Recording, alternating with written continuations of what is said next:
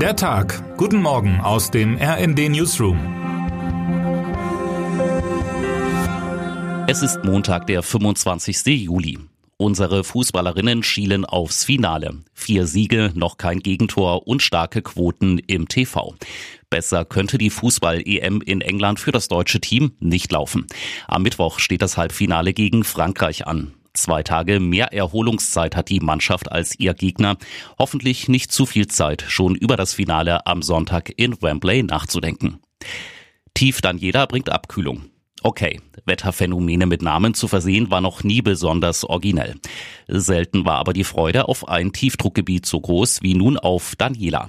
Heute wird es in großen Teilen des Landes noch einmal sehr heiß.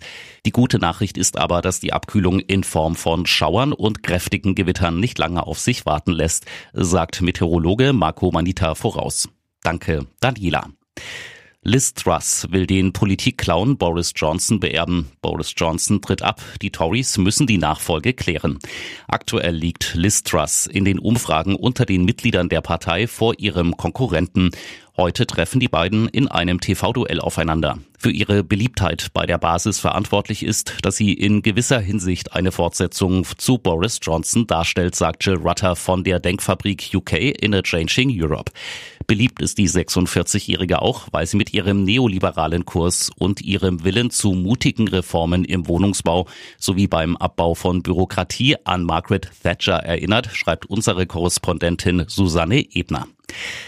Sanna Marin steuert Finnland lässig durch die Krise. In Lederjacke beim Musikfestival, im Trikot beim Eishockey. Finnlands Ministerpräsidentin Sanna Marin ist für viele das erfrischende Gegenstück zu dem, wie sich die meisten europäischen Top-Politikerinnen und Top-Politiker in der Öffentlichkeit präsentieren. Doch ihr Coolness-Faktor beschränkt sich nicht nur auf ihren Stil. Olena Zelenska führt die Ukraine mit. Erst spät hat die 44-jährige Olena Zelenska ihre Rolle als First Lady der Ukraine akzeptiert. Was kaum verwundert, denn das junge Paar lernte sich einst an der Uni kennen und stieg ins Unterhaltungsgeschäft ein.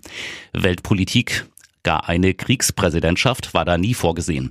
Doch längst ist die Ehefrau von Präsident Volodymyr Zelensky zu einem Kraftquell für ihre Landsleute geworden. Nicht nur im Hintergrund. Termine des Tages.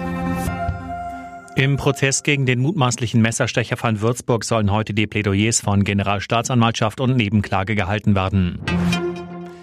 Wie geht's der Wirtschaft? Veröffentlichung des IFO Geschäftsklimaindex. Wer heute wichtig wird. In Bayreuth beginnen die Richard Wagner Festspiele mit einer Neuinszenierung von Tristan und Isolde. Der Regisseur Roland Schwab zeigt die Neuproduktion.